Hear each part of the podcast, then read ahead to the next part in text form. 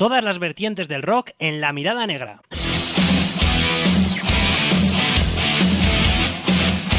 Actualidad, noticias, entrevistas, crónicas de conciertos y todo lo relacionado con la música que tú y yo sentimos.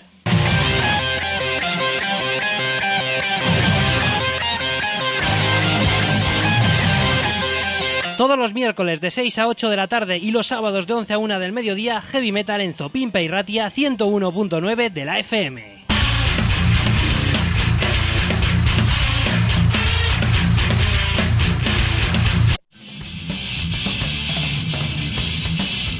Las dos ediciones semanales de La Mirada Negra en la Oroguita Masaspi y. Miércoles de 6 a 8 de la tarde y sábados de 11 a 1 del mediodía. El rock y el heavy metal en todas sus vertientes en 97.0 de la FM y 97irratia.info.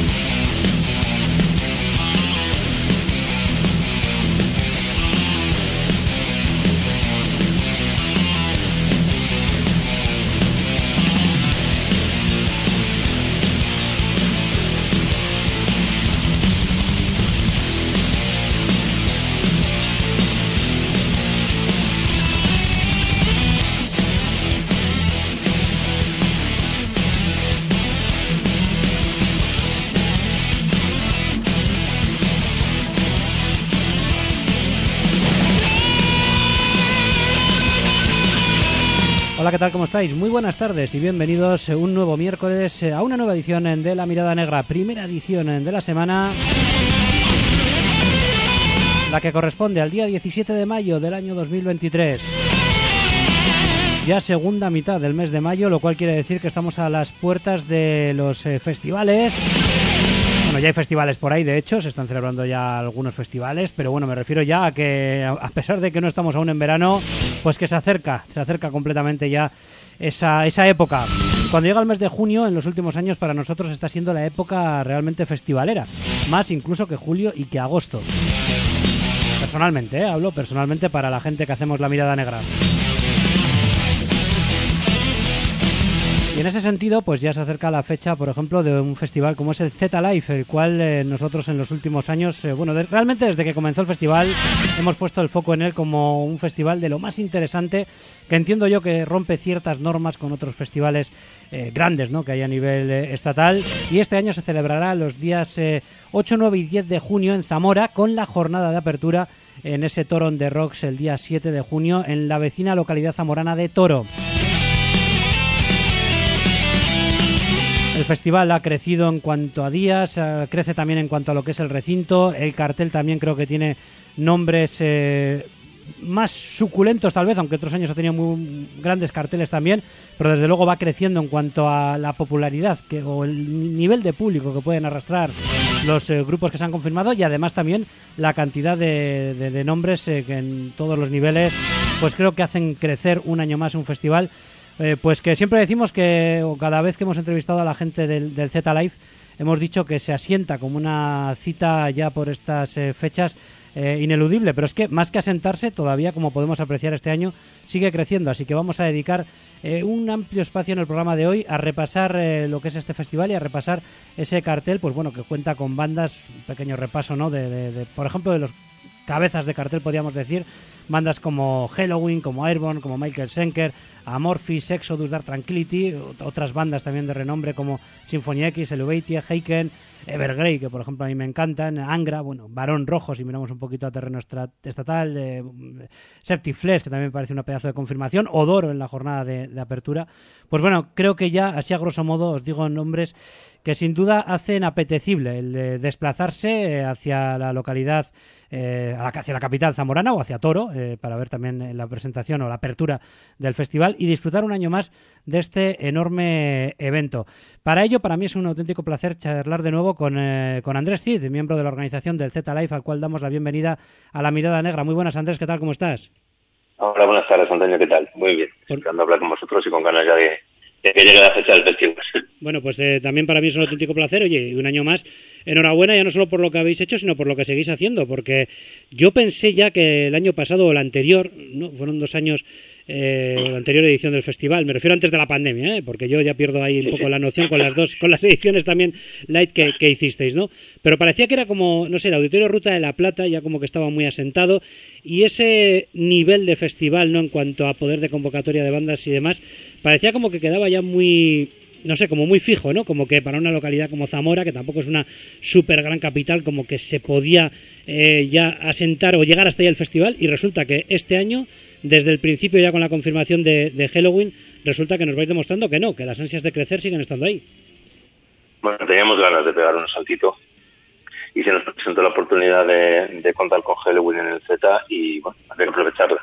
Hemos construido un poquito el, festival alrededor de, ese primer cabeza de cartel. Yo creo que hemos sacado un cartel impresionante para este año y bueno, pues a ver qué tal conseguimos pegar el salto de verdad y crecer y a ver si Zamora tiene la capacidad de, convocar a tanta gente, que yo creo que sí. Pero bueno, en eso estamos. En eso eh, el crecimiento ha hecho que se buscara el cambiar de recinto un poco. Primero ha sido decir, bueno, el festival va a crecer porque hay una banda más grande como Halloween, ¿no? Por ejemplo, y esto requiere que el, o hace que el auditorio Ruta de la Plata se pueda quedar pequeño. O realmente ya estaba en mente también el dar un salto a y que el festival se fuera haciendo más grande. Realmente el, Ruta, que es un sitio que, nos encanta porque es donde, donde empezamos, se está empezando a un poquito pequeño. Para el año pasado estaba cómodo todavía, pero es verdad que, que aunque el aforo son casi 6.000 personas, él no es cómodo, no es un recinto cómodo para tanta gente porque, bueno, está muy bien tener las gradas, pero no está tan bien si no te puedes moverte de las gradas porque no cabes en ningún otro sitio. Entonces, pues en mente siempre ha estado buscar otro, buscar otro recinto para poder crecer un poquito más o para poder admitir, todos los años estábamos teniendo más, más afluencia de público, íbamos más despacio, es verdad que el salto este año ha sido, ha sido muy grande, pero bueno, sí que, teníamos en mente que, que no siempre íbamos a poder hacerlo en el auditorio, a no ser que busquemos otra fórmula distinta del festival, hacer algo muy pequeño para muy poca gente y cerrar las entradas en 3.500 y no vender más, pero bueno, eso limita un poquito también la cantidad de bandas o el tipo de bandas que puedes traer. Sí, porque además hay algo que hay que destacar también y que siempre hemos destacado asistentes y organización, que es la comodidad que tiene el festival. Es decir, no es el típico festival de masificado, de superaglomeraciones, hombre, hay gran cantidad de público, evidentemente, en horas puntas, pues para, por ejemplo, coger un bocadillo, si vas justo a la hora de la cena, es posible que tengas que, esperar un ratito, pero vamos, que de forma general es súper cómodo, aparcas prácticamente en la puerta, por lo menos hasta ahora ha sido así, aparcas prácticamente en la puerta si vas en coche, eh, eh, ibas de un, escenario a otro, no te perdías y no te pierdes absolutamente a ninguna banda si, tienes fuerzas y si, y si quieres hacerlo así, y esa filosofía se va a seguir manteniendo ahora que pasáis, que por cierto no hemos dicho todavía al recinto, al recinto ferial Ifeza. ¿No? Se va a mantener también ese nuevo recinto. La idea, es, la idea es mantener esa comodidad. El recinto de pues calculando así por lo alto, nos, nos daría capacidad para casi 16.000 personas y, y, vamos, o sea, no tenemos ni, ni de casualidad la intención de meter tanta gente ahí. O sea, mm. la cosa está en, en parar en menos de la mitad y, y bueno, para que siga siendo cómodo, para que la cantidad de food sea la adecuada, para que las barras estén cerca, que no haya que pegarse paseos el tema del aparcamiento, este año estamos negociando con el ayuntamiento que nos permita aparcar en, una avenida de doble carril que hay justo delante para que también haya gente que pueda dejar el coche cerca, porque por desgracia el parking del, del recinto no lo vamos a poder abrir al público, porque es necesario para temas de producción. Pues no, ya las bandas vienen con trailers, vienen con, mucho equipo y necesitamos eh, ocupar luces y, tener allí los, vehículos de bandas y de producciones. Esto, bueno, un poquito una peguita que tiene este año, no tener el parking justo al lado del recinto, pero realmente si hubiéramos intentado seguir en el auditorio, habríamos tenido que acabar usando el, el parking como zona de conciertos, con lo cual estaríamos en las mismas. O sea, al, final, pues bueno, si quieres crecer, pues hay cosas que, que no se pueden evitar realmente. Mm. Luego, el año pasado también ocurrió algo que no había ocurrido en otras ediciones del festival, por lo menos en todas las que yo estuve, y es que llovió uno de los días. Y yo no sé si eso también, ¿cómo, cómo os ha afectado a la hora de pensar en organizar eh, un festival que al fin y al cabo los festivales en esta época siempre se piensan en el aire libre, ¿no? Pero el recinto ferial creo que tiene alguna parte cubierta, me parece, pero no, lo sé fijo, ¿eh? Sí, tiene una parte cubierta, pero, pero es una parte que se va a usar para, para temas de producción. Las bandas, los camerinos, toda esa cosa. La verdad es que lo de la lluvia del año pasado fue una cosa un poco excepcional. Mm. Una tormenta así, te digo que hacía muchísimos años que no veíamos en Zamora de esa manera. Es verdad que una de, las, de los hándicaps que por ejemplo siempre ha tenido el auditorio es el viento. Allí sopla muchísimo aire y realmente el año pasado la lluvia fue un problema, pero fue casi más problema el, aire que se, las corrientes de aire que se montan ahí arriba. Mm. Y con los escenarios tan grandes que hay que llevar ya para las bandas que tenemos, eran, nos parece que es un poco mejor esta ubicación, más a la altura del río, el viento sopla mucho menos, está mucho más abierto con lo cual a lo mejor incluso el calor va a ser menos menos agobiante porque en el auditorio también cuando calienta con todas las paredes con todas las paredes blancas de, alrededor pues llegaba el solito. Este año yo creo que el, que el espacio va a ser un poco más cómodo en ese aspecto y, vamos a sufrir menos si, si hubiera viento o algo así pues sufriría menos si cae esta tormenta como el año pasado pues bueno pues habrá que, que esperar a que amaine y, intentar seguir después. El año pasado lo hicimos y ya te digo que las condiciones allí eran bastante más complicadas. Así que bueno, tampoco le tenemos excesivo miedo al agua. ¿Cómo vivisteis lo de la tormenta? Porque la verdad que Zamora sí que es una zona en la que es complicado, que la verdad que se puede tirar meses y meses sin llover. Es una zona casi de eterna sequía, doy fe de ello, sobre todo pues, pues yo que sé, en esta época del año, ¿no? Es, pero sí que puede haber alguna tormenta pasajera que además es muy caprichosa, porque yo sé que el año pasado, por ejemplo, en el pueblo donde yo me ubicaba, el Mará de Duero, que está a 16 kilómetros de Zamora, ese día apenas cayeron dos gotas, pero resulta que la tormenta se quedó dando vueltas por ahí por el auditorio durante más de dos horas, ¿no? ¿Cómo, cómo, cómo, lo, cómo lo, vivisteis? Porque lo solventasteis dentro de lo que cabe bastante bien. Solamente eh, el altar del holocausto se quedó sin poder actuar, que por cierto lo habéis metido este año de nuevo en el cartel, lo cual yo casi vaticinaba ya cuando hacía crónica de la edición del año, del año pasado.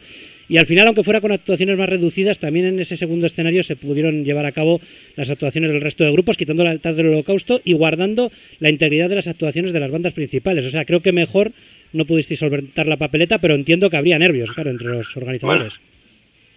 había bastante nervios. Yo, por suerte, no estaba en la, parte de atrás de Camerinos organizando esto. Yo, mi trabajo en el festival es más en la zona de barras y por ahí, pues bueno, no lo sufrí tanto como mis compañeros, pero sí, hubo complicación, se trabajó muchísimo, el equipo que estaba en Camerinos ayudó a limpiar el escenario para que estuviera todo seco otra vez y poder salir. Y claro, fue que una cosa una tormenta como esa es totalmente inusual en Zamora. De hecho, mm. lo que tú comentas, estábamos mirando todos los, los satélites a ver por dónde andaba y es que solo estaba lloviendo en la victoria de Zamora, en todo el norte de España. Era una cosa un poco loca. Yo creo que los chicos de este timple se levantaron la... O sea, no, no es gota porque la fueron los que tocaron justo antes de empezar a caer y levantaron a los dioses del, del trueno y cayó todo allí. Pero bueno, Bien, o sea, al final se solventó y pues, mucho trabajo y, muchos nervios, pero, pero se pudo hacer. Al final, cuando te lo tomas con muchas ganas también es fácil transmitir eso a las bandas y que se impliquen en, sacar adelante el festival. Después, bueno, pues muchas agradecerle mucho a, a todas las bandas que se que, aceptaran los cambios de horario y los cambios de, de tiempos y podríamos sacar el festival para adelante para todos. Mm, eso es, y con el altar del holocausto que no pudo tocar, pero que yo creo que ya teníais claro que iban a tocar este año. Sí, sí, esos chicos tienen que tocar aquí ya. ya era ya era hora. Ya habían estado alguna vez en alguna fiesta de presentación, pero sí lo necesitábamos ya. No nos podemos quedar sin escucharlos, que son casi vecinos. Creo que algunos días son de Salamanca y teníamos ganas de escucharlos en Zamora, en el, en el mm. Y bueno, también hay que decir que el festival aumenta un día lo, que es son, las jornadas de festival. Recordemos que el festival empezó siendo un día, luego sí que había una fiesta de apertura, recuerdo que hasta se llegó a hacer en la, en la Catedral de, Zamora eh, de forma gratuita, pero cada año también, eh, eh, aparte del aumento en, en cuanto a calidad de bandas o en cuanto, vamos a decir, nombre de, de, las bandas, también afluencia de, público, también está el hecho que ya habéis metido una jornada más, son hasta tres días. ¿Tres días? Parece que no nos, quedamos, nos quedamos contentos con, con, hacerlo de una forma bien y hay que intentar hacerlo más grande todavía. Sí. Mm. Bueno, así hay más bandas, así hay más oportunidad como siempre hemos dicho, no nos gusta que, las bandas se solapen y que toquen dos a la vez, pero si, no, si queremos dar al público suficiente cantidad de, grupos para que les anime a venir y se lo pasen genial esa semana. Entonces, bueno, pues lo hacían para nosotros ¿eh? meter un día más para que para que haya más música, nada más. Porque eso se va a seguir manteniendo, el hecho de que quien tenga la capacidad de aguantar todas las actuaciones, una va detrás de otra. O sea, se pueden ver, si tienes las fuerzas suficientes, se pueden ver todos los grupos que hayan, se podrán ver todos los grupos que hay en el festival. Sí, además este año va a ser mucho más fácil porque los dos escenarios van a estar uno al lado del otro. Y de hecho casi todas las cosas del festival van a estar allí frente a los escenarios, las barras, la zona de futras, con lo cual si no te vas, no vas a estar escuchando música todo el rato, sin parar, desde que llegues hasta que te vayas del recinto. Bueno, yo creo que este año todo el mundo va a poder disfrutar de todas las bandas que hay sin tener que moverse. Y una, una cosa también que, había que destacar del anterior auditorio, que a mí me parece que pocos festivales son. Yo no he estado en ninguno que los tuviera, pero tampoco he estado en todos los festivales de la geografía, eran los baños, que siempre estaban limpios, que, que nunca tenías que esperar tampoco colas, o sea, que era una auténtica maravilla. ¿El nuevo recinto también tiene esos baños que eran un lujo? Ojalá, no, no. El nuevo recinto tendremos que poner mm, baños portátiles, no queda otra, porque las instalaciones no cuentan con suficiente capacidad pero realmente lo que destacaba los años, todos estos años del Z ha sido la limpieza y tener un equipo limpiando continuamente todo el rato los baños que estén limpios, que, cuando los vayas a usar no haga mucho que los han limpiado. Entonces, yo creo que eso, eso sí lo vamos a seguir manteniendo. O sea, así que va a haber equipo de limpieza continuamente para mantener toda, toda la zona de baños limpia y que, bueno, la experiencia sea lo mejor posible. Ojalá poder tener unos baños como los de auditorio, de obras cerrados, pero bueno, eso pues todos sabemos que es muy difícil y cuando más crecen los festivales es muy, complicado. No, hay muchos recintos que acepten tanta, tanta que tengan tanta cantidad de baños y que nos y que se puedan usar para este tipo de eventos. Mm. Pero bueno, yo creo que, que estemos a la altura con la cantidad de baños que vamos a poner y bueno, espero que sí que no va a ser exactamente, no va a ser lo mismo, no va a ser tan, tan tenerlos allí, los benitos de obra, pero bueno, espero que cumplamos por lo menos con las expectativas de la gente. Y luego también hay que tener en cuenta que, claro, si hay más afluencia de público, también igual hay que pensar en puestos de comida y demás, aunque claro, también tenemos una cosa, es que todos vamos a cenar a la misma hora, ¿no? Más o menos, y a veces igual había que, no sé, a veces yo lo hago, ¿eh? Comprar a una hora diferente el bocadillo, aunque esté un poquito más frío, comerlo después y no perderme ninguna actuación. Pero sí que es verdad que también hay que tenerlo en cuenta, ¿no? Que, va a haber más afluencia de público y también habrá que... Eh, que tenerlo en cuenta para tener más, más puestos ¿no? de comida y de bebida. Claro, pero este año nosotros siempre mantenemos más o menos el mismo ratio de, público y, puestos de comida y lo vamos a seguir manteniendo. Este año va a haber muchos más que del habitual y vamos a poner nosotros nosotros uno también con productos de Zamora que nos va a echar una mano un, un de aquí zamorano se llama Carlos que tiene un, un bar encantador que es el Portillo y cocina como Dios nos va a ayudar el, con uno de los puestos pero sí, el puesto de comida, como te digo, el ratio se va a mantener. Tanta de tener afluencia, pues habrá más puestos. O sea, que, que por eso, y de todas formas, como te decía, los puestos van a estar frente a los escenarios. Con lo cual, las esperas para, para pedir tu bocadillo no va a ser, mm, me tengo que ir allí lejos donde no hay música, me voy a perder este concierto por, por pedir el bocadillo, ¿no? Lo vas a ver de un poquito más lejos, pero lo vas a ver igual. Y esta pregunta también te la suelo hacer todos los años. ¿Se va sumando más apoyo al festival, tanto de instituciones públicas como también privadas, en un momento dado, dada la repercusión que está teniendo y lo que supone para Zamora ¿eh? un festival como este? Bueno, seguimos contando como siempre con el apoyo de la, del ayuntamiento, condicional, la verdad es que se porta Este año la Diputación también está apoyando, igual que el año pasado nos ha costado llegar ahí, pero bueno, pues también es verdad que, al ser un, evento que se hacía solo en la capital, pues les tocaba un poco más de lado, pero ahora ya al, tener también la parte de toro, pues están implicando bien y, y bueno, la verdad es que, cuesta mucho conseguir los típicos patrocinadores que todo el mundo piensa que pagan los festivales, pues bueno, hay que ser mucho más grande para que te paguen. Consigues más apoyo, la verdad, o sea, este año con, con Heineken, que son los que nos suministran la cerveza, pues el apoyo es mayor, es mayor, nos van a dar más ayuda, nos van a echar una mano un poco más, pero tampoco es tampoco es con, lo que cuesta el festival, pues tampoco son cosas que, que marquen la diferencia excesivamente. Mm. Al final es, es el público el que mantiene el festival y también yo creo que un poco tiene que ser así, que el día que no se pueda mantener, pues pues habrá que buscar otras otras formas de hacerlo. No se puede hacer todo con ayuda pública y con y con sponsors porque también no sé, yo creo que, que hace que sea todo un poquito que se monte un poquito ¿sabes? te mira burbuja, que es como bueno al final el festival no lo pagan los fans, pues es que a lo mejor no hay que buscar otra forma de hacerlos más baratos porque no porque no lo vale. Yo creo que también hay que pensar un poquito por ahí a veces. Eh, y bueno, también de, eh, te comentaba algunas otras eh, ocasiones que, claro, hay muchos festivales a, nivel estatal y a veces es complicado que uno, uno no se solape con otro.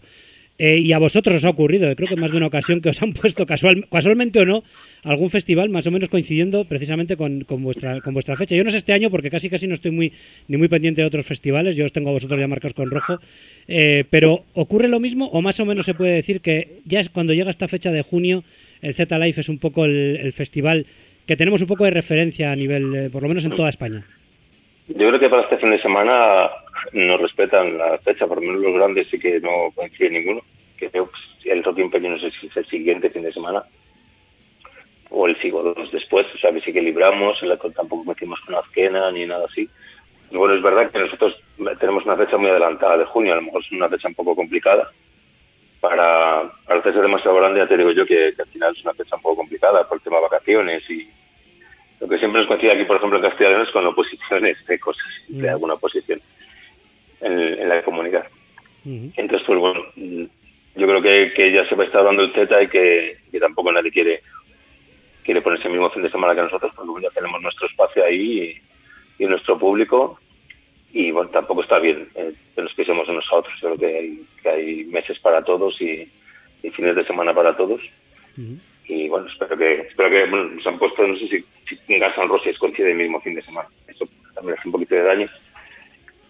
Pero bueno, también es ver, al final acabas viendo cuál es tu techo y hasta dónde puedes llegar. Y, y en eso estamos este año, pues, descubriremos también un poco cuál es nuestro, nuestro techo de público. Y luego, pues a partir de ahí, a trabajar para mantener eso y para para seguir creciendo, pero pero sabiendo las limitaciones de, Zamora y de las fechas y un poquito.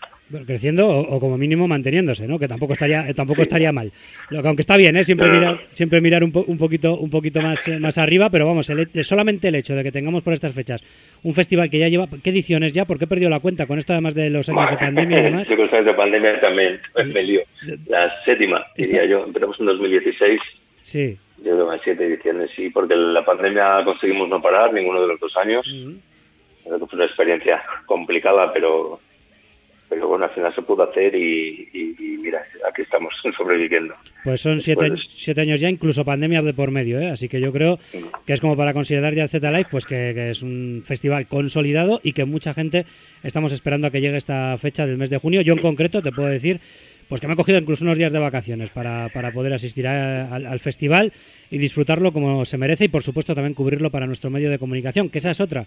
¿Cómo lo habéis notado a nivel de medios el hecho de que año a año vayáis también creciendo y sobre todo este año que habéis pegado un pelotazo un poquito mayor? ¿También se apuntan más medios ya no especializados solo, sino incluso generalistas?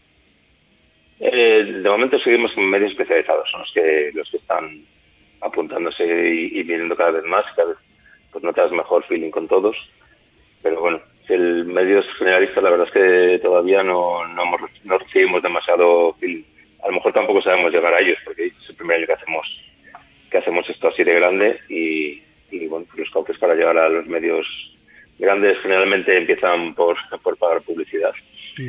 y, y de momento pues pues todavía no tenemos ninguna respuesta en esos grandes medios de comunicación. Bueno, supongo que también se cuenta ya con bandas tipo, bueno, Metallica o cosas así, que eso ya es una, son palabras mayores, ahí sí que se apuntarán todos, ¿no? Pero te digo sí, Pero supongo, supongo que también, ya te digo que cuando intentas hablar con los medios generalistas, ya al final siempre lo mismo. Entonces, te doy una noticia y ellos te, no, te pagas y ya, y, ya eres noticia. Entonces al final hay que, hay que en esos medios yo creo que tener un poquito, algo te pueden publicar, algo te pueden decir, porque oye, no deja de ser una noticia cultural, un festival de estas características. Pero bueno, los medios de Zamora sí, obviamente, los, locales pues sí nos apoyan si, y si nos dan, nos publican las noticias y, van contando las novedades, pero más allá es, es más complicado. Pero bueno, nosotros con, con el medio especializado estamos muy contentos, nos, os portáis muy bien con nosotros, nos cuidáis mucho, entonces, pero bueno, con eso nos vale. Bueno, pues es recíproco porque yo también tengo que agradeceros el trato que habéis tenido siempre con un medio tan modesto como es La Mirada Negra y nosotros, pues en la medida de nuestras posibilidades, Intentamos informar de lo que acontece en el festival, de lo que viene, de cada una de las bandas que se han ido confirmando y hoy le vamos a dedicar un apartado especial también repasando un poquito ese cartel y pinchando alguno de los grupos que va a estar actuando desde la jornada de, apertura, que también hay que contar con ella, la del día 7 en Toronto de Rocks, que es un poco, forma parte del mismo festival, pero también sigue manteniendo esa pequeña independencia ¿no? de, ese festival de toro. Sí, sí, eso, esa parte es un poquito independiente. Es como toro es toro y lo hacemos ahí gracias a ese ayuntamiento que se ha volcado con querer meter un poquito de rock en, Toro y queremos que siga teniendo un poquito de, identidad propia. También se, esa fiesta bienvenida, que es como fiesta para todos los que van a venir al festival, pero también te lo puedes tomar como un día de concierto simplemente allí, porque yo creo que ya el cartel que llevamos merece la pena tomárselo también así. Pues sí, concierto en Toro. Pues con ello vamos a se cayó Silverfist, que no, creo, no sé si entró alguien en sustitución de Silverfist en concreto, porque claro, se cayó porque porque eh, anunció la disolución del grupo, vamos, o sea... Claro, se separaron. Eh, hemos estado intentando buscar, buscar una solución y buscar otro sustituto, a lo mejor al final también una de las opciones que hemos pensado es que, igual no está mal que todas las demás bandas toquen más tiempo mm. y poder disfrutar un poco más de lo que hay, porque de ahí en todos es verdad que hacer entre semana vamos un poquito apurados de tiempo porque no podemos estar metiendo ruido hasta las 3 de la mañana, que la gente de todo también tiene que dormir. Entonces, pues, pues a lo mejor la opción, seguimos trabajando, pero a lo mejor mi punto de vista, por ejemplo, en, entre los socios es que la opción es pues tener un poquito más de rato a Doro y un poquito más de rato a Jelusik y así, y, mm. y, disfrutar más de esos conciertos que no tener conciertos todos de media hora para poder cumplir con los horarios.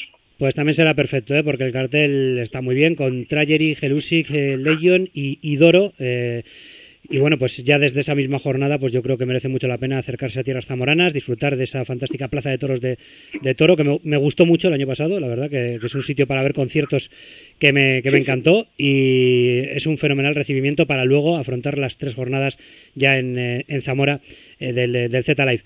Gracias, gracias Andrés. Si quieres añadir algo más para terminar, pues eh, lo añadimos y vamos a poner un tema de Warlock, ya que hemos hablado de Doro, pues vamos a acordarnos de este clásico True Steel y concretamente de este Fight for Rock, que suele ser de los que no fallan en sus conciertos. Pues nada, solo animar a la gente a que se apunte este año a Z, que aquí esperamos con, con las manos abiertas, los brazos abiertos y, que esperamos veros a todos por aquí prontito. Mm. Y bueno, pues eso, a disfrutar de la música Pues en apenas 20 días, por ahí nos vemos. Gracias por tu tiempo, Andrés, y por todo el trabajo. Gracias a vosotros, gracias a vosotros, un abrazo.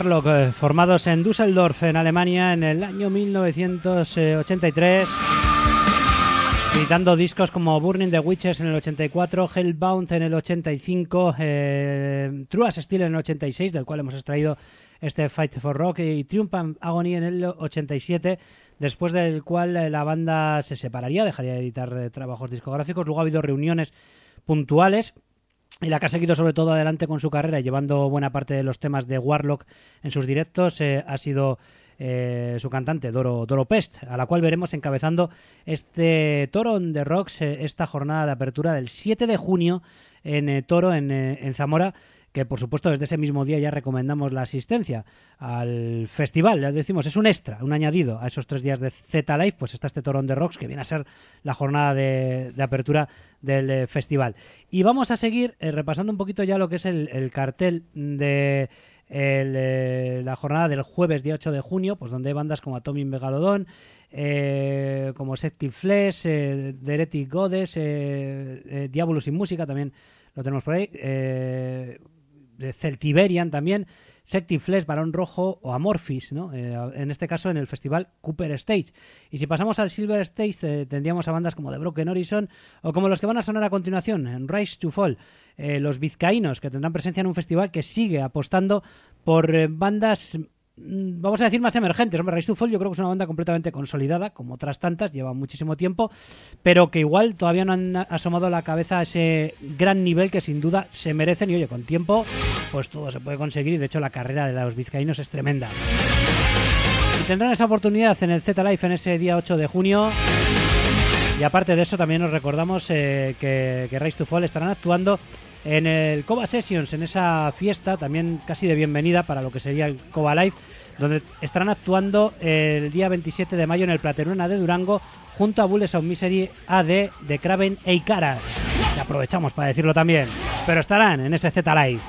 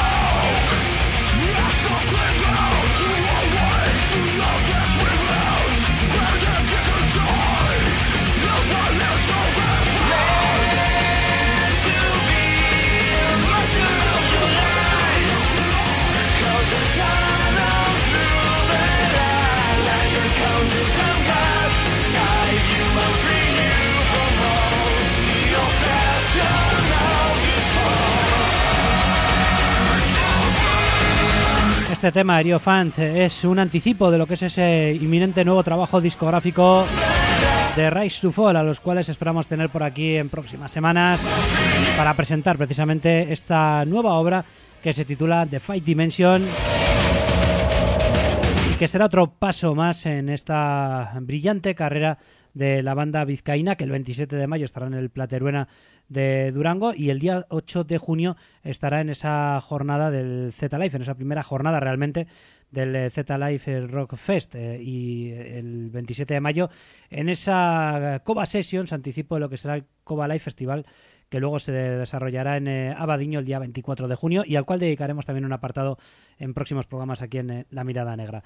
Seguimos repasando ese cartel, pues aparte de, nos hemos quedado en Rise to Fall, pero luego tendremos a Época, a Ross de Boss, a Symphony X y a Michael Schenker ese día 8 de junio. Y hemos mencionado antes a Morphis, que serán los que encabecen el eh, Cooper Stage, y me apetece rescatar algo de Halo, el cual fue su último trabajo discográfico, y este Norwars es el tema que lo abría, y por lo que he visto por ahí también el tema que está abriendo los eh, conciertos que al menos en, últimamente está dando la banda. Me imagino que será también con lo que abran eh, esa visita al Z Live el 8 de junio.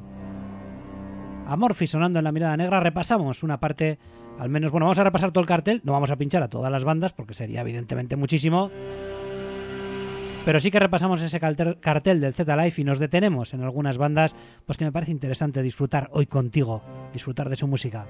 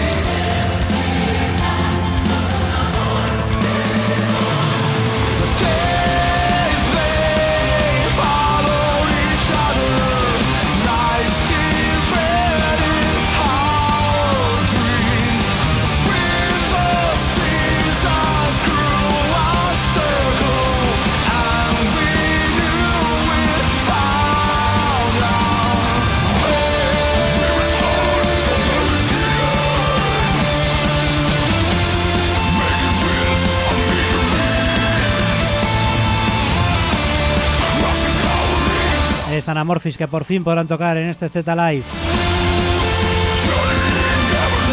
Aparte que cartel más interesante, un cartel que apuesta, pues sí, por clásicos, porque los hay en el cartel, pero mucha actualidad. Bandas que llevan años, como es el caso de Amorphis, haciendo evolucionar su sonido, eh, suponiendo un punto aparte ¿no? dentro de lo que es el metal a nivel internacional, sabiendo encontrar su propio, su propio hueco eh, y que actualmente pues, representan una de las grandes eh, bandas sin mirar tanto a la nostalgia, aunque ya digo, llevan desde 1990 funcionando, pero ya es una banda un poquito más asimilada a lo que es el, eh, vamos a decir, el presente, ¿no? No estamos hablando de esos clásicos de los 80, de los 70, ¿no? Sino que hablamos de banda que lleva, de una banda que lleva una trayectoria y que siempre ha buscado además eh, innovar dentro de su sonido con eh, más o menos acierto para sus seguidores. Yo creo que precisamente eh, e-, esa capacidad de buscar siempre algo nuevo es lo que ha hecho que Amorphis sea un grupo precisamente, entiendo yo, grande dentro de lo que es el actual panorama del metal a nivel internacional. Seguimos con ese cartel, pasando ya a lo que es el día, el día 9 de junio, donde tendremos a Jolly Joker, a Nocten o el altar del holocausto en ese eh, Cooper Stage, aparte de Gigatron, de Angra o de Exodus. Bueno, creo que el cartel ya solamente he mencionado la mitad del cartel de este segundo día y creo que, que, deja bastante patente la calidad del mismo, ¿no? Vamos a quedarnos precisamente con el altar del holocausto, ya que, como hemos dicho, fue uno de los grupos, fue el más damnificado realmente eh, por eh, lo que ocurrió con la lluvia en la pasada edición del Z Live y la organización pues ha tenido el detalle, yo creo que estaba bastante claro, de volverles a invitar y esperemos que este año se pueda desarrollar su actuación en perfectas condiciones. Tenían ya el escenario montado y de repente pues cayó esa tromba de agua que les hizo tener que recoger los bártulos y no hubo hueco para, para ellos en esa oportunidad, a pesar de que la organización pues hizo el esfuerzo de posible. Pero bueno, este año les tendremos y esperemos que en perfectas condiciones. El altar del holocausto escuchamos de euforia y nostalgia.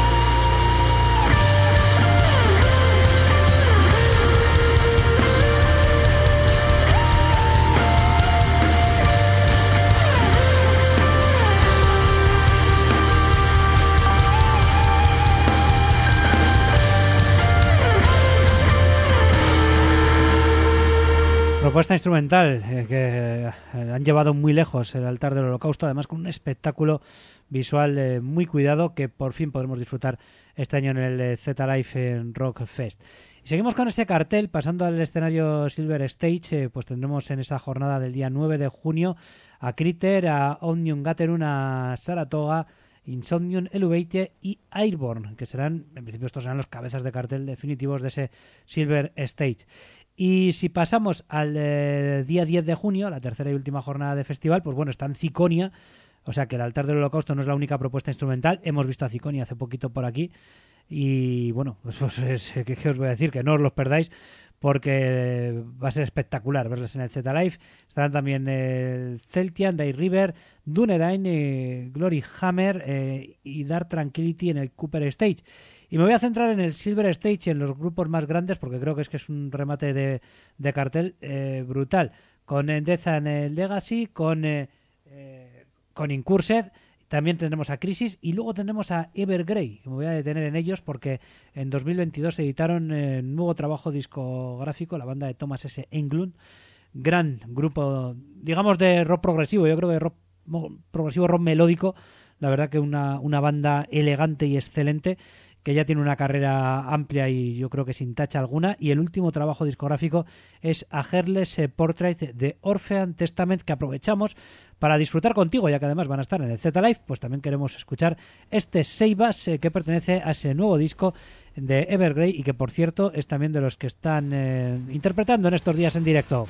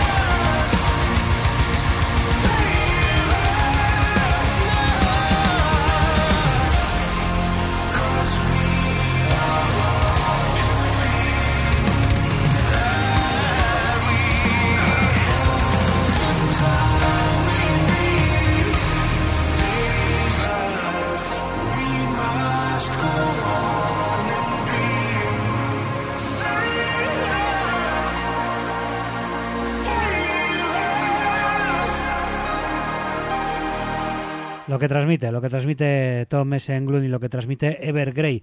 Seibas, eh, eh, dentro de ese último trabajo discográfico que la banda vendrá presentando al eh, Z-Life el día 10 de junio, ya en la última jornada, tercera y última jornada de festival, o, cuarta si contamos, como digo, la apertura del Toro on the, Rocks.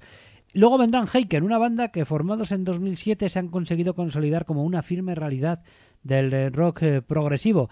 Importante que festivales como el Z-Live apuesten precisamente por este tipo de bandas, no solamente para hacerles un hueco en el festival, sino además un hueco verdaderamente relevante. Fauna es el último disco que nos han presentado los británicos. Y que disfrutamos eh, contigo. Concretamente pinchamos este Taurus sonando Heiken.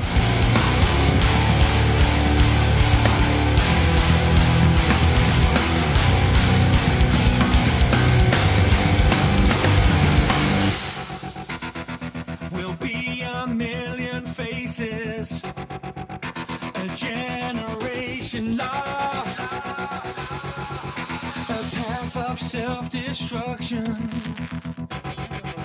The Taurus runs amok, trading greener pastures for silver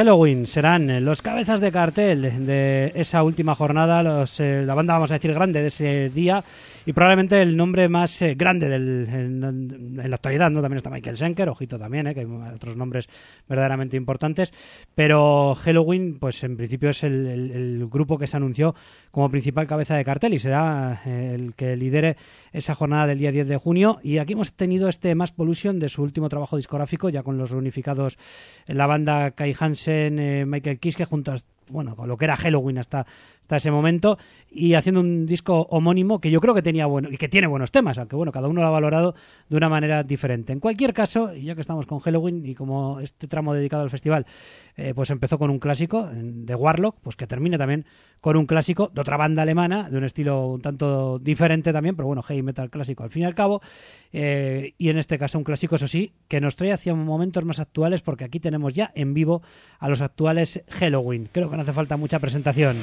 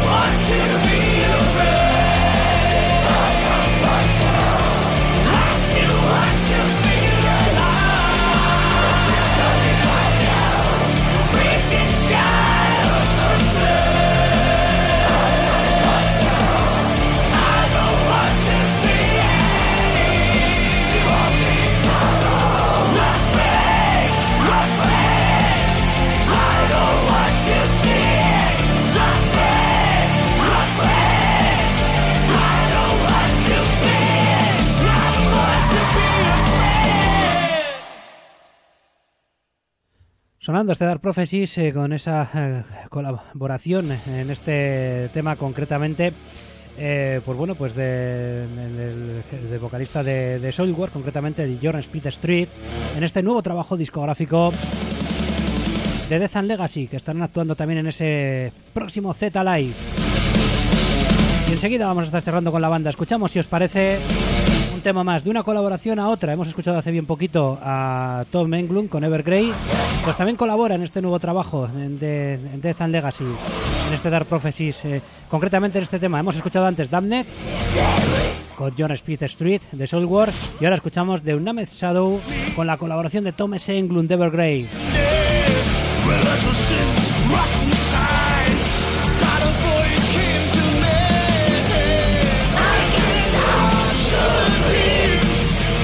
for a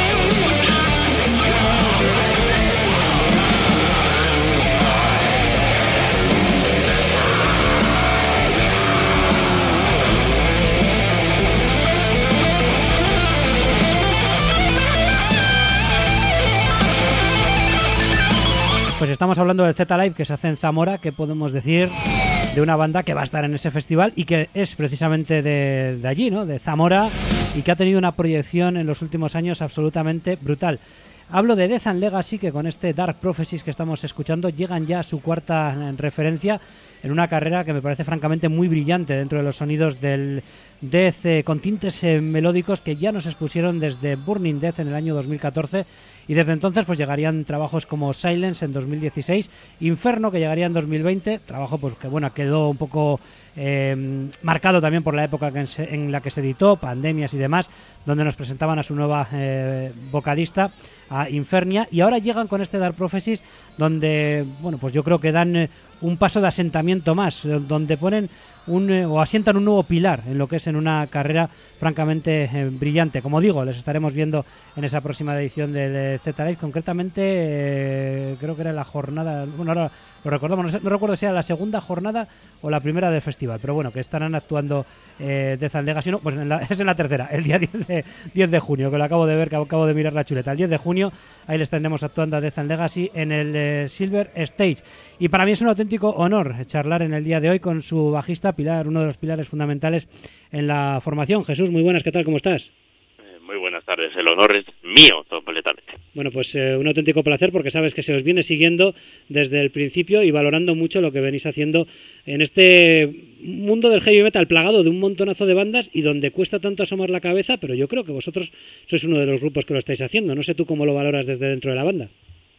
Bueno, yo no sé cómo se puede ver la banda desde fuera. Claro, evidentemente lo veo desde dentro y y desde luego la intención ha sido siempre desde el principio pues intentar mejorar, intentar aprender, ponerte el listón lo más alto posible en las medidas de, de las circunstancias que puedes en cada momento para, para intentar progresar y dar lo mejor de ti. Eso es lo que intentamos disco a disco. Y sobreponerse a delicados cambios, ¿no? Como lo que fue el cambio de vocalista, que ya nos presentasteis en, Inferno, pero que si cabe se asienta un poquito más, eh, en este caso, Infernia, en este nuevo disco, en Dark Prophecies, ¿no? Eh, creo que se nota bastante. Sí, ahora mismo ya desde el disco anterior y en este que todo el concepto ya de la preproducción y de la manera en la que lo quieres enfocar, evidentemente es un pilar fundamental con todo el sonido, con, con su con su gutural, esa dicción tan eh, tan buena que tiene, ese gutural entonado que pues ayuda a que sea muy versátil y a la hora de poder plantear las distintas canciones, a la hora de poder pues mirar también incluso el show cómo, cómo plantearlo y, la verdad pues, ahora mismo está desde nuestro punto de vista perfectamente encajado en el sonido y en, el, en la proyección que, tenemos, que queremos tener. Mm, y está claro que tampoco se compone igual cuando ya os conocéis un poquito más que, que, lo que fue en el anterior disco, que igual incluso los temas ni siquiera estaban compuestos para, para ella, ¿no? ¿Eso ha variado? ¿Cómo ha afectado en la composición de las canciones el contar ya con Infernia asentada en la banda? Pues te da más herramientas a la hora, muchos más colores a la hora de, de, afrontarlo, siempre dentro de lo que es la filosofía de la banda es la de añadir eh, un toque melódico y entonces cambia la manera desde donde se afronta, si desde el punto de vista de la voz principal o desde coros, desde una guitarra, arreglos de producción o desde artistas invitados que yo creo que es, bueno, es, algo, es una impronta que tenemos, que es una manera de sentir que tenemos la música así, y a la hora de, tener ahora en la voz principal a Infernia con, con su gutural, pues queda para nosotros mucho mejor eh, encajado la manera en la cual se presenta ese tinte o ese color melódico a, la, a la base de death metal de las canciones. Os ha hecho también crecer como músicos o, exigiros más? ¿Podríamos decir que este Dark Prophecies es el trabajo que instrumentalmente o en cuanto a ejecución de temas más os exige como músicos con respecto a los tres anteriores? Sin duda, sin duda alguna. Eh, todos, pero sería una respuesta que te daría disco a disco.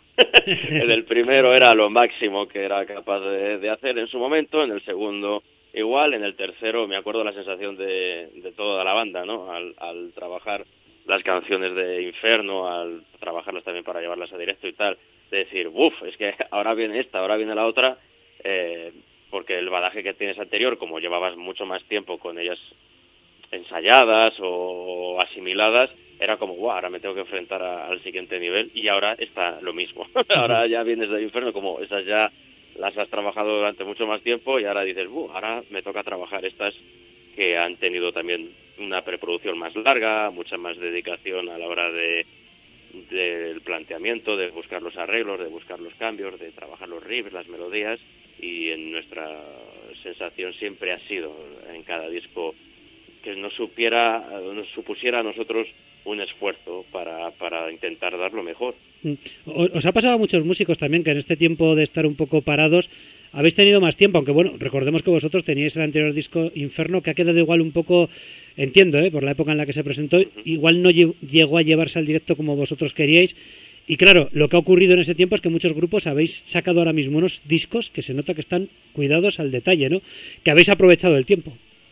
Se junta un, un poco lo que tú dices de tener ese tiempo, a lo mejor no tanto de trabajo efectivo, pero sí de maduración en la cabeza del planteamiento y un poco de rabia a la hora de quedarte frustrado en gran medida, como le han pasado a muchas bandas. En nuestro caso, me acuerdo que salía a la venta el 13 de marzo y el 14 se declaró el estado de alarma en España.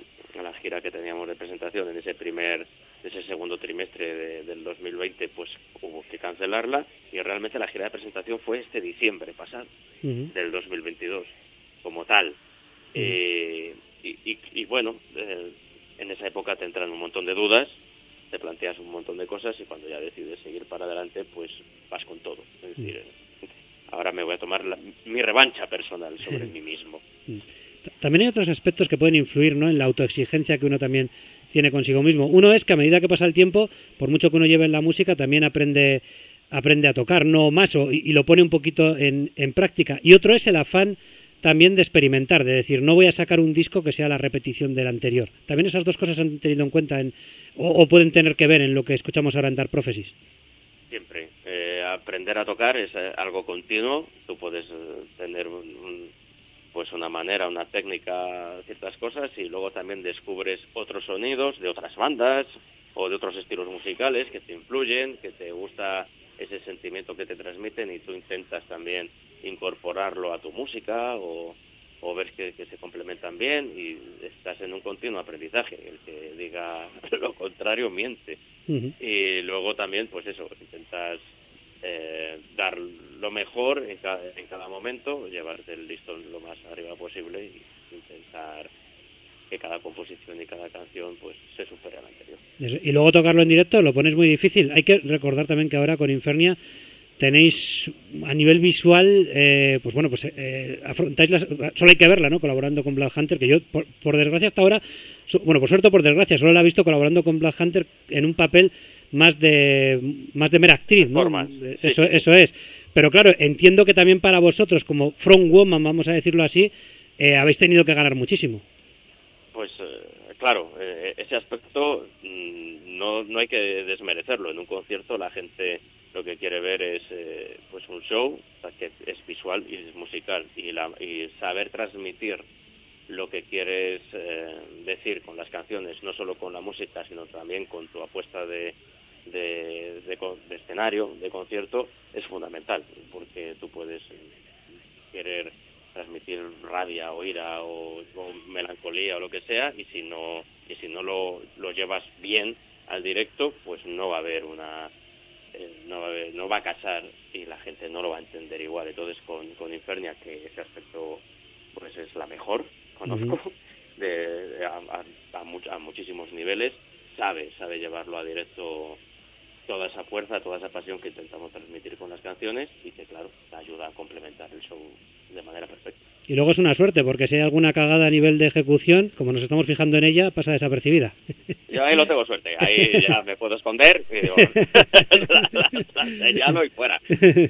No, y el tema está en que, claro, como hemos hablado de que es un, trabajo también más exigente, luego cómo es ejecutarlo en, en, directo, porque al final no dejan de ser temas así, técnicamente se, se percibe, ¿no? Que hay un, gran trabajo, pero también a la vez son temas muy arrasadores para, para el directo. Pero claro, que para vosotros supone también un extra, ¿no? No es lo mismo grabar en estudio, que se puede hacer diferentes cosas, que en el directo donde todo tiene que salir rodado y os lo habéis puesto un puntito más complicado.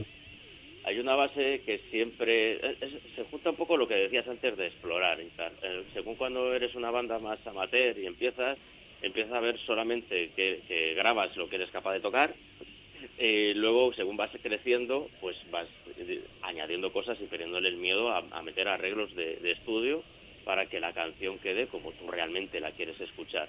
Luego vendrá, que eso lo hacen todas las bandas, de todos los, de todos los estilos, cómo arreglas esa canción para que suene en directo. Evidentemente tiene que haber pues, un 90% de, de que si el riff de la guitarra es de una manera, lo tienes que poder tocar en el directo. Pero luego, pues, más como ensartan distintas partes o tal, haces tu propio arreglo para el directo para que quede lo más orgánico posible y lo más fiel a la canción. Es un trabajo que tienes que hacer en el local. De bueno, el título de la obra es Dark Prophecies, jugáis con el número 4, sustituyendo la A por un 4, que hace referencia a que este es vuestro cuarto trabajo discográfico. Es un título pues que puede reflejar eh, o, ha, sido marcado por estos tiempos oscuros que hemos vivido, un tanto apocalípticos, aunque como siempre digo, como el heavy metal siempre ha sido un poco apocalíptico, a veces casi que no lo notamos, ¿no? Pero sí que ha podido influir el hecho de que sea un disco, entiendo que trabajado probablemente los temas también compuestos en una época, pues como bien hemos dicho, ¿no? De dudas, de sombras eh, y de un panorama como muy oscuro para la humanidad. Sí, como eh, dices, es, un tema que siempre viene intrínseco dentro del metal. Lo que pasa es que, aunque ha coincidido con, esta época, que te, que te lleva, no sé si a lo mejor de manera directa, pero sí de manera a lo mejor indirecta, eh, el título y todo lo que es el artwork y el lore del disco viene más reflejado hacia la obra de Lovecraft, en el cual se ha querido hacer una analogía sobre sentimientos, sobre cómo mm, te sientes por dentro, eh, tus miedos, cómo afrontas el día a día en el trabajo, el amor o la familia, eh, la muerte, etcétera, pues llevando un paralelismo dentro de, su obra, algunas, algunos temas con una analogía más directa o, representando frases o mitos directos de, de, su obra, en otros algo de una manera más ligera y por eso es lo de dar profetis porque tiene que ver pues con la llamada de Cthulhu y con todo el, la narrativa del otro. O sea, que es una obra, podríamos decir que es una obra conceptual. Es conceptual, no descriptiva, siempre lo digo así, porque la gente cuando dice es una obra conceptual se va un poco más a, a legados de una tragedia, ¿no? A que cada episodio, a cada canción va a ser un episodio con un con diálogos o plan avantasia o tal. No, si es conceptual porque todo refleja el mismo concepto, como en Inferno era eh, la obra de Dante, eh, los círculos del infierno y en este pues es la obra de Lovecraft es conceptual porque todo viene vestido de esa manera aunque una canción no es el preámbulo del anterior o no tiene una descripción exacta de algo que está ocurriendo mm. pero sí que tiene referencias directas lo que pasa que luego sí se coge como un todo, ¿no? Porque además hay temas como muy especiales, ¿no? Como de Dark Side of Me o de Enigma o de Sans, que son un poco interludios, ¿no? Eh, y eso hace que la escucha, aunque igual los temas vayan un poco por separado, pero sin embargo la escucha íntegra del disco va como muy, como muy fluida. Pues eso es lo que se intentaba. de ahí eso... Esa es la intención, que tú escuches el disco y que lo sientas un ambiente completo, aunque te lleve por distintas dinámicas dependiendo de las canciones como son, pero que cada uno, por eso te decía que no es directamente descriptivo, sino que cada canción pues tenga una vida independiente. ¿no? Te, mm. gusta esa, te la escuchas y es autoconclusivo. Eso es, y de que se hagan temas así un poquito más cortos y más especiales en estos tiempos que también se disfruta mucho esto del YouTube y sacar un tema suelto y que simplemente se escuche un, tema, pero que luego haya una obra ¿no? que, que se valore desde la portada hasta lo que es escucharlo de principio a fin. Eso es, eh, intenta sacar singles que, que, bueno, que también manifiesten de qué va el disco que vas a sacar, que, que se pueda, que sean divertidos de escuchar desde, como músico tú mismo, esta canción te gusta, esta tal, pero luego a mí me gusta mucho que el que quiera disfrutar del disco, como hago yo, pues desde cada una de las tarjetas, de, del artwork y que las canciones al escucharlas en un orden te lleven al sentimiento que tú quieres llevar, aunque ya te digo, no es no es como el legado de una tragedia en el cual pues tengas un libreto con diálogos y tal y, te estén contando una historia absolutamente descriptiva, pero sí que ese sentimiento se agrupa. Bueno, hemos escuchado los temas de, las colaboraciones, que son los temas también de apertura. ¿Hay alguna colaboración más luego? Eh... Sí, luego eh, The Crawling Chaos, eh, que no fue un single.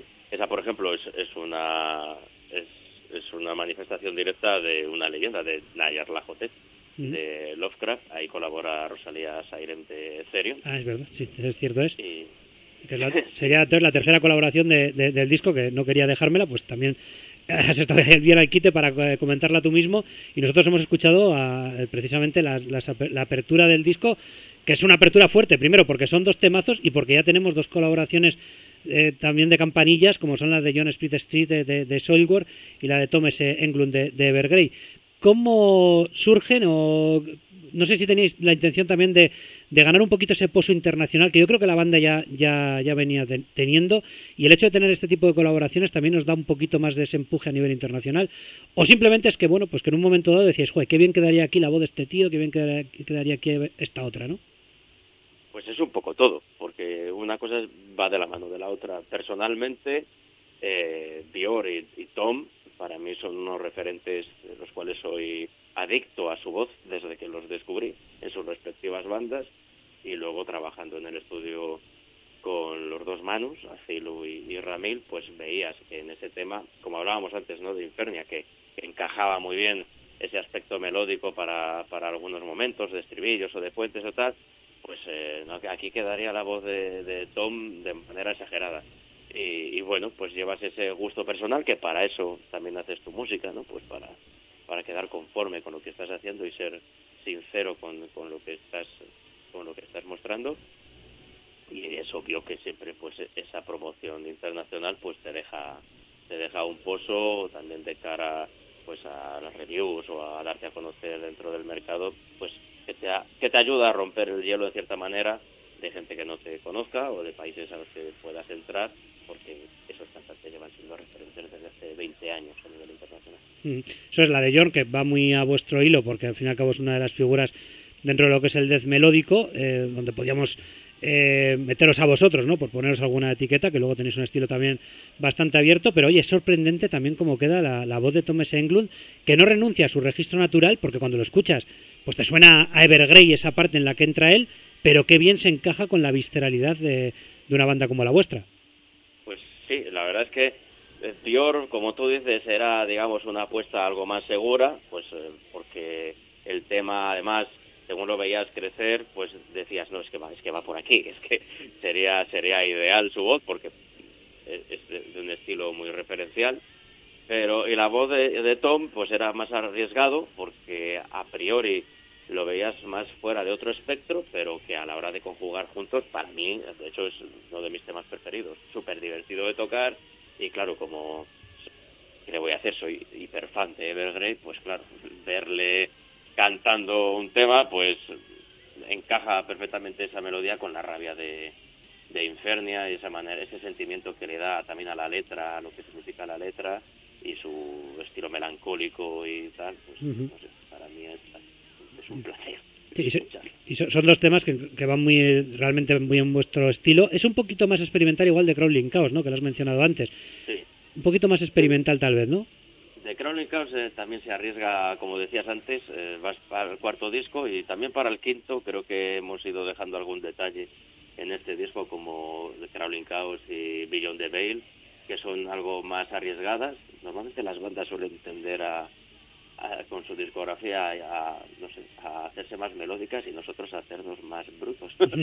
Pero sí, son inquietudes, como te decía antes, de, de, otros estilos y de otras músicas y de y que también ves que, que te ayudan a manifestar ese sentimiento que quieres expresar con la letra y son algo más arriesgadas para lo que para lo que veníamos haciendo pero que estamos muy muy contentos del resultado y, probablemente será un camino que seguiremos explorando.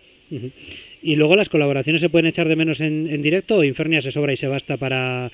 Porque claro, sobre todo estas colaboraciones que se alejan, yo, entiendo que más que la de John, ¿no? las otras colaboraciones que se alejan un poco más del registro de precisamente de ella, igual se pueden echar un poquito más de menos, ¿no? Pero se pueden suplir perfectamente. Pues eh, ocurren dos cosas, la, la, o tres, mejor dicho. La, la primera es que las canciones, si obvias las las colaboraciones y las canta completas, eh, o sea, Infernia, de, eh, todo, lo, todo lo que es la canción, a, su estilo, eh, encajan perfectamente. O sea, no, las echas de menos como si te enfrentaras de ellas a primera vez y en, directo cobran mucha fuerza. Luego también, desde el punto de vista melódico, tanto Hugo al bajo como Manu Azilu eh, con la guitarra también eh, hacen esos coros melódicos que pueden acompañar y la tercera es que, por suerte, pues, pues contamos con, con muchos cantantes amigos que con los que hemos hablado y que dependiendo de las circunstancias de donde se suceda el concierto seguramente se acercarán y, y, podremos compartir el concierto con ellos y, nos echarán una mano con alguna colaboración. ¿Qué podría pasar en Zamora porque estáis en vuestra casa? ¿Qué podría pasar en Zamora? Eso es. pasará en Zamora? No, coincidís el mismo día con Evergrey, eh, eh, o sí, coincidís el mismo día con Evergrey. Coincidimos el mismo día con Evergrey, lo que pasa es que los, los horarios de, de, viajes y llegadas y mm. tal eh, no lo permiten. Sí que lo, sí que lo consultamos y tal, sí, pero bueno, no, no podía ser en, en esta ocasión. Sin embargo, bueno, sí que contaremos con una, colaboración. Pues eso es jugando además en casa y en un festival que se consolida ahí en vuestra zona. Eh, y que entiendo que para vosotros será especial, ¿no? Porque tocar en el Z Live, ver cómo además ha ido creciendo el, el, festival, eh, como, como lo ha hecho, y que forméis parte de ese cartel, eh, como digo, en vuestra propia ciudad, entiendo que, que será doblemente especial para vosotros, tal vez. Pues es, un orgullo de tierra a todos los niveles. el Z Live ha crecido gracias a, un trabajo continuo y constante de toda la gente que, que forma parte, que es un staff enorme, que, bueno, somos de aquí, tenemos la suerte de conocernos desde hace muchos años y se lo tienen mm, más que sobradamente merecido. De hecho, seguirá creciendo, sin duda alguna, y se va a convertir en, un top nacional. Si no lo es ya, seguramente lo sobrepasará y será un top nacional a tener referencia en toda Europa. Y, y, claro, y nosotros siendo de Zamora y viéndolo crecer y, bueno, haber estado también dentro de él en algunas circunstancias y tal, pues poder formar parte de él y poder tocar, además, en el creo que para la banda en el momento más ideal, pues eh, es una suerte y un orgullo. Pues ahí os estaremos viendo. Por cierto, no te he preguntado por el sonido del disco, que habéis contado de nuevo con, bueno, con Manu Azilu, que tenéis un pedazo de músico, todos sois musicazos, y Manu tiene una trayectoria también tremenda, y él se ha encargado un poquito de lo que es la producción, mientras que la mezcla ha corrido a cargo de Manuel Ramil. No recuerdo cómo habéis trabajado discos anteriores, pero no sé si habéis hecho algo diferente con respecto a lo que han sido anteriores discos a nivel de sonido. Es algo diferente, sí. El anterior disco fue también la preproducción hecha con, con Azilu y fue la masterización y la mezcla en Finbox, en Finlandia, y en, y en, este, en esta ocasión con Manuel Ramil, que eh, en, su estudio en tercera planta en Ares, que aunque pueda dar la sensación de que no, le encanta la música, el death metal, el black metal, le encanta este estilo musical, aunque en su trayectoria pues esté más eh, linkado a, otros estilos. Y, y, la verdad es que nosotros estamos contentísimos del sonido que ha dado, de cómo ha ayudado desde la producción a crecer realmente los temas, como te decía, ha habido todo ese tiempo para poder hacer demos, escuchar maquetas, ver cómo qué aportar en cada momento y para mí ha sido definitivo para que este disco sea como mm.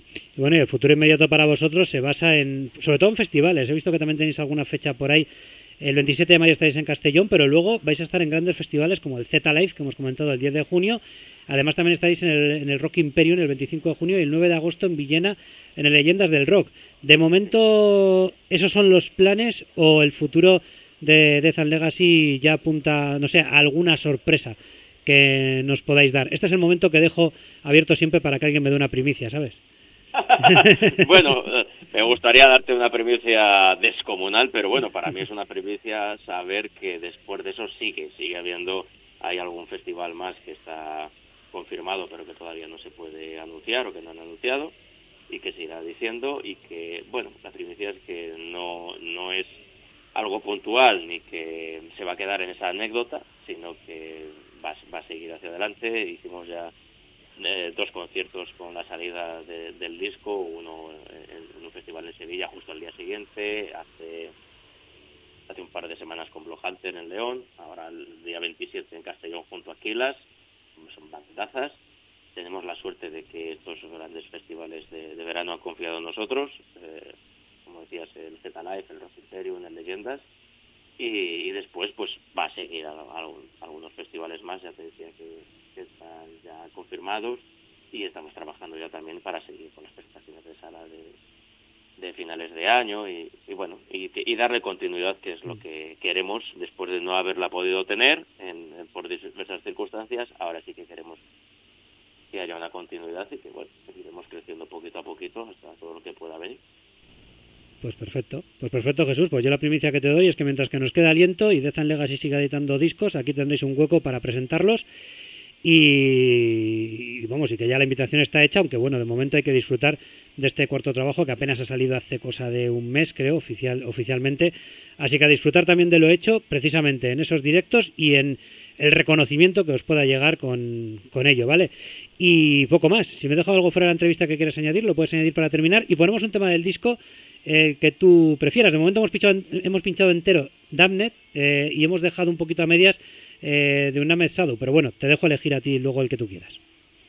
Pues nada, darte las gracias a ti porque vuestra labor es fundamental para que todo este trabajo tenga sentido y a toda la gente que te, que te escucha y que te sigue, que lo lleváis haciendo y apoyando a la banda desde el principio, desde hace ya 10 años, disco a disco. Y, nada, pues yo pondría eh, Billón de Bane para que se vea también una diferencia y hacia dónde se puede ir encaminando. De acuerdo, pues ya lo tenemos ahí sonando y con ello cerramos esta, esta entrevista y por lo que a mí respecta, pues el día 10 nos vemos en el Z Live de Zamora, ¿de acuerdo? Será un placer. Un abrazo. un abrazo.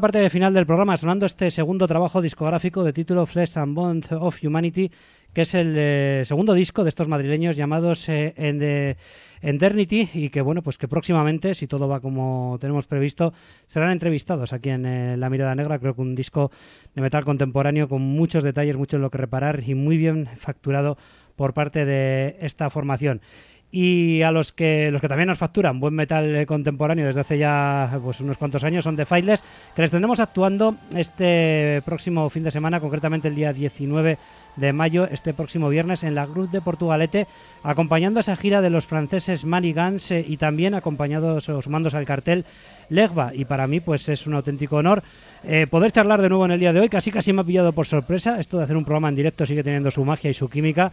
Y el caso es que me llamaba Abel, vocalista de la formación. Muy buenas, Abel, ¿qué tal? ¿Cómo estás? Hola, Antonio, ¿cómo estás? Bueno, vocalista de, de The Oye, pues gracias por llamarnos y acordarte de nosotros cuando estáis a punto de visitar de nuevo Vizcaya, en este caso con estos franceses, con los cuales ya habéis compartido escenario, ¿no? En vuestra propia ciudad, en Gasteiz y en algún otro lugar, ¿no? Eso es, hicimos el 6 de mayo en el Urban aquí en Gasteiz, y hicimos en febrero dos fechas en Francia.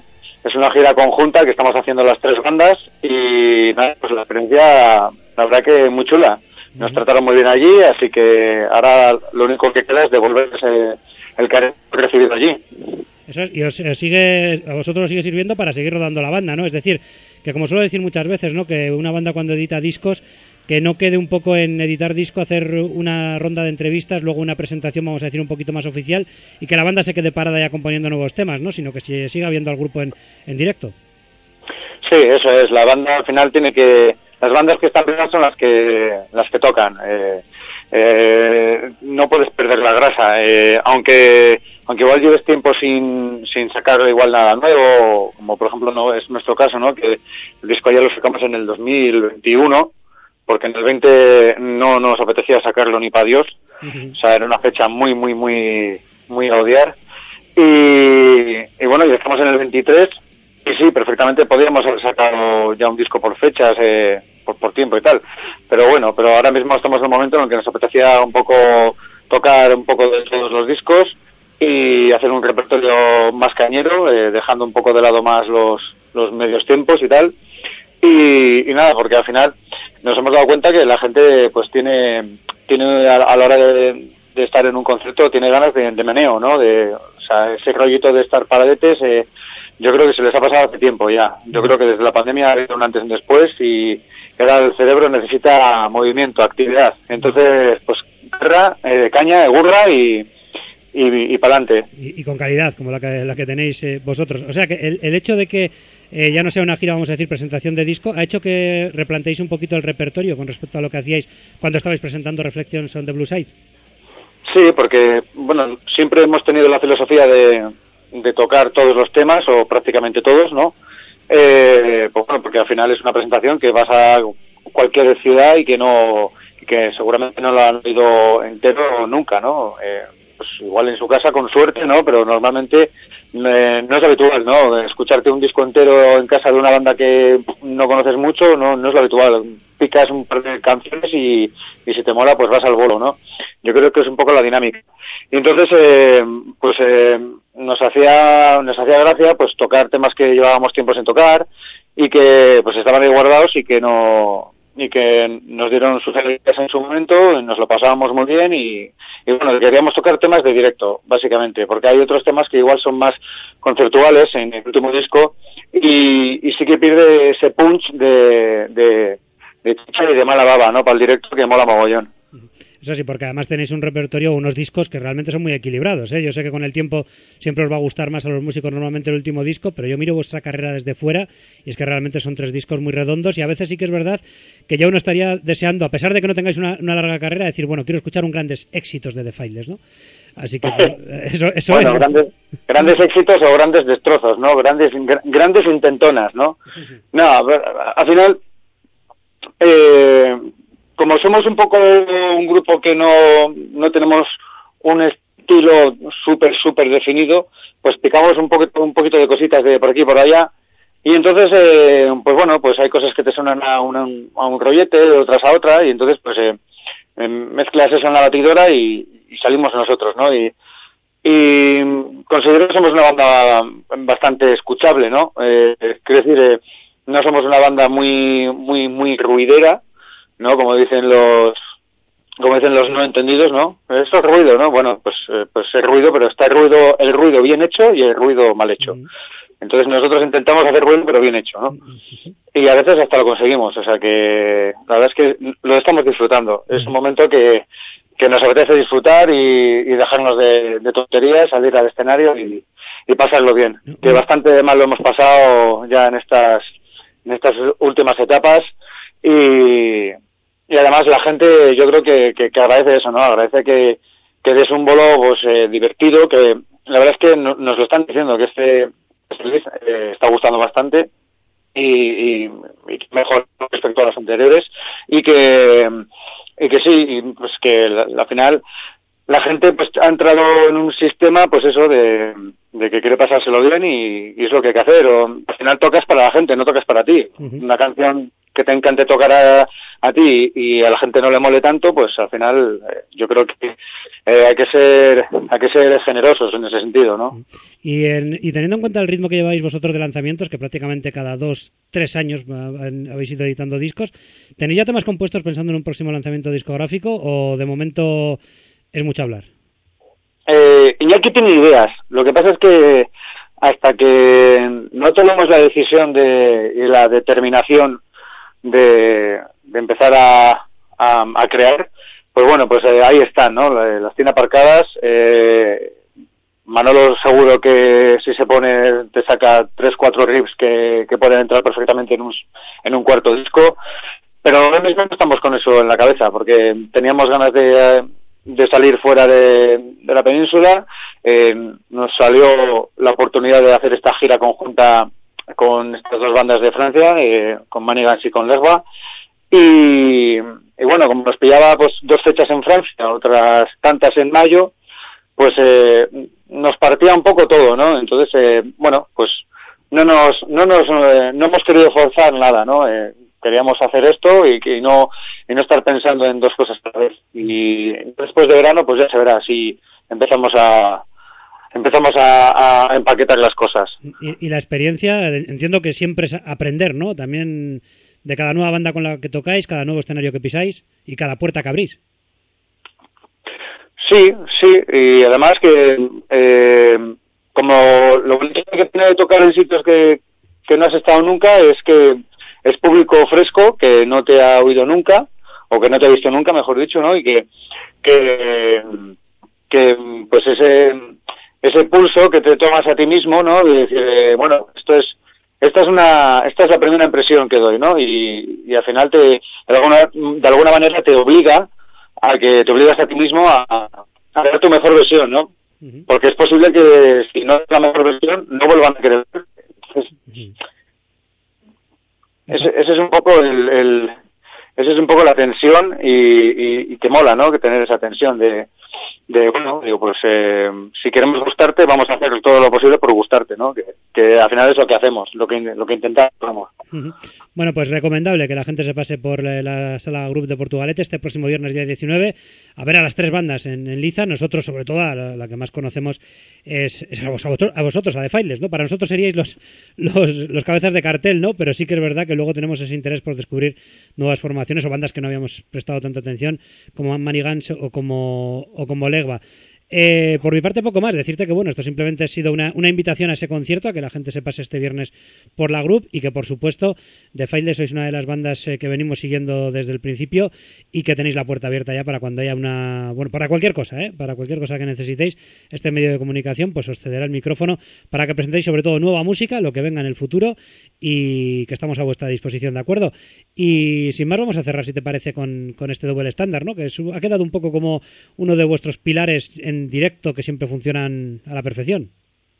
Sí, además eh, nos gusta tanto que es el, es el, que abre el melón, así que eh, queda perfecto para que deje sabor de boca eh, en los radioyentes. Así que muchísimas gracias, Antonio, como siempre, y un placer vuestro apoyo y, y nada, salud y rock and roll. De acuerdo. Y nos vemos en los escenarios o en los semáforos. Perfecto, Abel, pues un auténtico placer. Hasta otra. Venga, Antonio, un abrazo.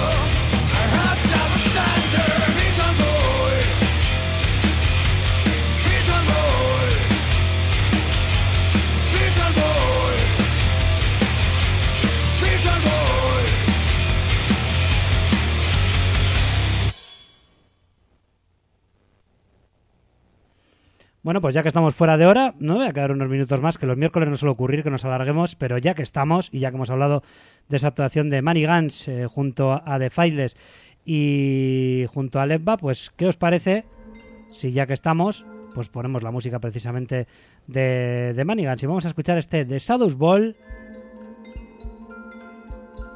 que comienza de esta manera y así pues eh, te recomendamos eh, doblemente con la entrevista a The Files y con su música y ahora con la de Manigans que asistas este próximo viernes 19 a la Grut de Portugalete y no nos vamos a ir todavía porque voy a hacer breves crónicas también de Panzer eh, y de Budasan este pasado fin de semana.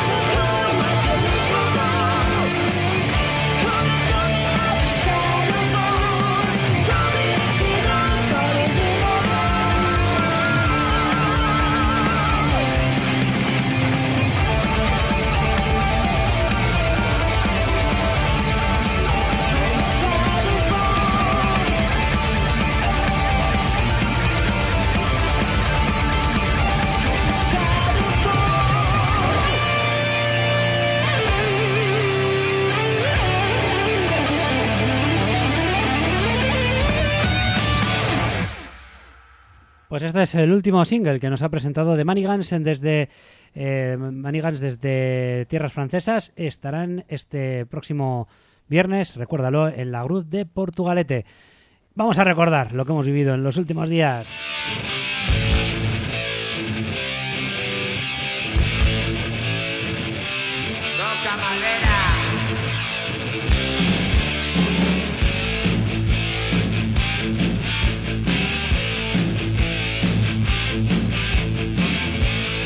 Cierto, pequeño apunte con eh, Manigans, decir que la banda suele cantar en francés, estaba mirando sus discos y en concreto esto que hemos escuchado es de la versión en, en inglés de lo que es eh, su disco Le Vals des Hombres, que lleva por título de Shadows Ball eh, y que se editó el pasado 24 de febrero.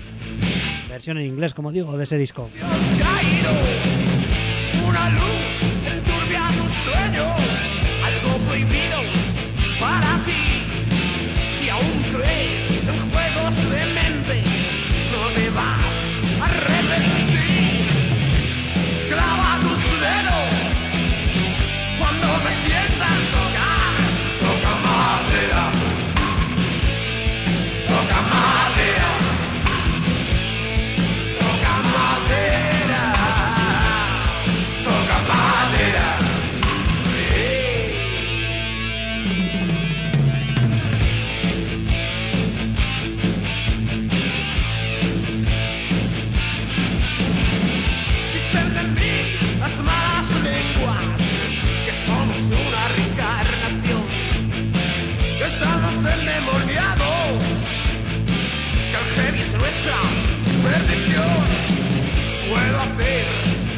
la luz.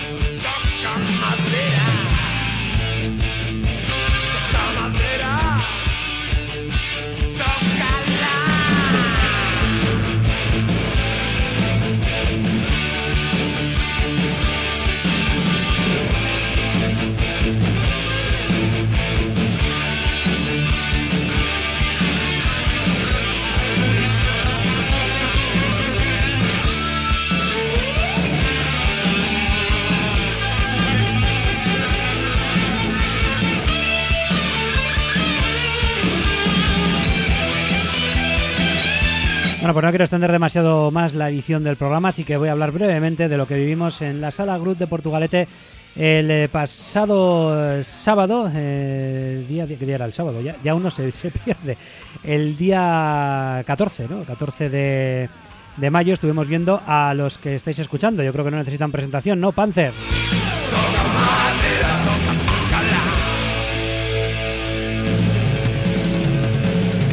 14, fue 13. Buen número para una banda que se supone que tenía el estigma del gafe ¿no? y la mala suerte. Pues fue un sábado 13, no fue martes 13, pero fue un sábado 13 de mayo, lo digo correctamente ahora, en la sala Cruz de Portugalete.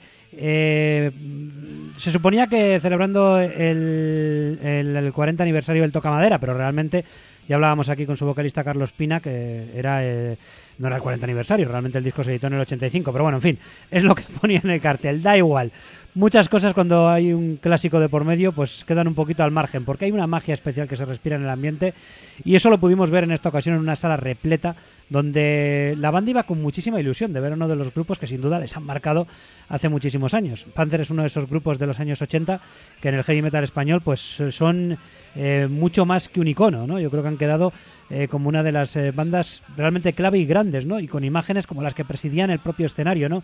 Con esas portadas, ¿no? De, al pie del cañón. O, la abuela Ángeles, ¿no? La abuela rockera que fue la que dio también la portada al Toca Madera, precisamente. a ambos lados del escenario. Y luego una formación donde hay hasta tres miembros originales de la banda, Fernando Díaz Valdés en el bajo, Rafael Ramos en la batería y Carlos Pina en las voces. Y luego Miguel Ángel Cachorro López eh, pues hacen las guitarras auténticas diabluras. Llevan el grupo ya desde el año 2007, o sea que no es nuevo. Es verdad que en diferentes épocas, porque la banda en 2014 anunciaba una separación definitiva que ya en esto de la música pues nadie se cree y qué queréis que os diga. Críticas aparte, que la gente ah, es que dicen que tal y luego no lo hacen, pero bueno, te dan la oportunidad de verles otra vez. El que no quiera ir, pues que no asista a sus conciertos. Y el que quiera ir y vibrar con estas canciones, pues que lo haga. Y eso es lo que vivimos en la Cruz de Portugalete, ni más ni menos. Que una comunión entre grupo y público que hace que ciertos pequeños, bueno, pues debes tal vez en la ejecución de los temas, que los hay, porque es una banda que se nota pues que actualmente no está acostumbrada a girar, no están tocando excesivamente y eso eh, se deja notar. Eh, y aparte, bueno, pues la edad puede pasar cierta factura, pero creo que siguen haciendo disfrutar a la concurrencia con sus temas y creo que eso es lo que vale. Pues eso es lo que se vivió, ni más ni menos, en una abarrotada sala Cruz de Portugalete que coreó cada uno de los temas de Panzer de esos eh, cuatro trabajos discográficos que como digo, si el Toca Madera tuvo mayor representación, no creo que fuera por ningún evento conmemorativo, sino porque tal vez sea el disco que ha quedado como más icónico, pero no faltaron representación de sus otros trabajos discográficos, con temas como Galones de Plástico, Perro Viejo, que fueron muy significativos en el concierto. Una colaboración especial de una eh, chica que estaba entre la audiencia que quiso cantar eh, Fuego Prohibido junto a la banda y esta pues le cedió ese espacio y aparte Carlos Pina dejó caer que ojalá colaborara en un próximo nuevo tema de Panzer que formará parte de un nuevo disco de Panzer. Ojalá sea así porque si los temas llevan la línea que lleva el disco de Pina, que ya presentamos aquí eh, con el propio vocalista, pues creo que pueden seguir haciendo buenos temas Panzer también en el presente, aunque los clásicos pues son los clásicos. Solo con decir eso, solo con el paso del tiempo, pues parece que esos buenos temas resultan insuperables, aunque hoy en día haya bandas o, músicos con mucha trayectoria que entiendo yo que puedan seguir haciendo buenas canciones. Carlos Pina creo que es un ejemplo, pero bueno, está bien, está bien disfrutar de un poquito de nostalgia ochentera de vez en cuando con una banda como Panzer. Y una banda que tiene influencias de los 80, pero que es eh, todo presente, es Budasam. A esto les vimos el día 14, al día siguiente, 14 de mayo, en la sala eh, Blue de Bilbao, en Santana 27, presentando Nadas para siempre, en un evento que se hacía a las 7 de la tarde y que fue todo un acierto porque no en vano pues hubo que ver que hubo más de 200 personas con familias enteras incluidas, niños incluidos, yo me llevé a los míos y disfrutamos de una muy buena tarde de, música en vivo con Budasan presentando Nada es para siempre, pero también acordándose de, temas del pasado, pues como sobre cenizas, desde los tejados, que hacen vibrar también muchísimo a su propia parroquia y que son ya ahora mismo en su recorrido de tres discos, porque también son clásicos. No hablamos de una banda de los 80, pero sí que es verdad que han dejado huella en lo que es eh, la gente que sigue a los vizcaínos Budasam. Presentaban nueva formación eh, y bueno, pues la verdad que deja muy buen sabor de boca lo que pudimos eh, disfrutar con esta nueva formación que tiene ahora mismo el, grupo, eh, que sigue eh, pues siendo capitaneado por Iván González en la voz y por Quique Herrero en la guitarra. Y luego tenemos a Carlos Mercury en la guitarra, Javi Vilumbrales en el bajo y Ander Mendoza en la batería, jovencísimo batería. Pues que bueno, que creo que hizo funcionar muy bien a, a la banda. La banda en general Sonó además bastante bien para lo que es la sala Blue de Portugalete y aparte de presentar este disco con temas a los que le dio bastante significado en cuanto a las letras y demás, pues creo que, también subo a hacer un compendio de, de temas que, insisto, que hacen vibrar una, una, sala. Tienen esas canciones de hard rock muy coreables, con estribillos enormes y desde luego van calando en el público. Así que nada es para siempre y por eso cada momento hay que disfrutarlo y hay que disfrutar cuando se tiene oportunidad de ver a una banda en vivo. Cerramos eh, esta nueva edición del programa con Buda Sam pasándonos bastante hoy de la hora. Para ser miércoles no está mal, es algo que no nos suele ocurrir estos días. Y bueno, nos quedamos con este Nada es para siempre. Por cierto, hubo colaboraciones, que no las he mencionado, de su antiguo guitarrista Rubén y también de Raúl, eh, bajista, antiguo bajista de la banda que estaban por allí, que también se subieron a colaborar. Ya nos dijeron aquí en la entrevista que aunque se les van miembros del grupo, sigue habiendo buen rollo con ellos. Pues ahí quedó la demostración.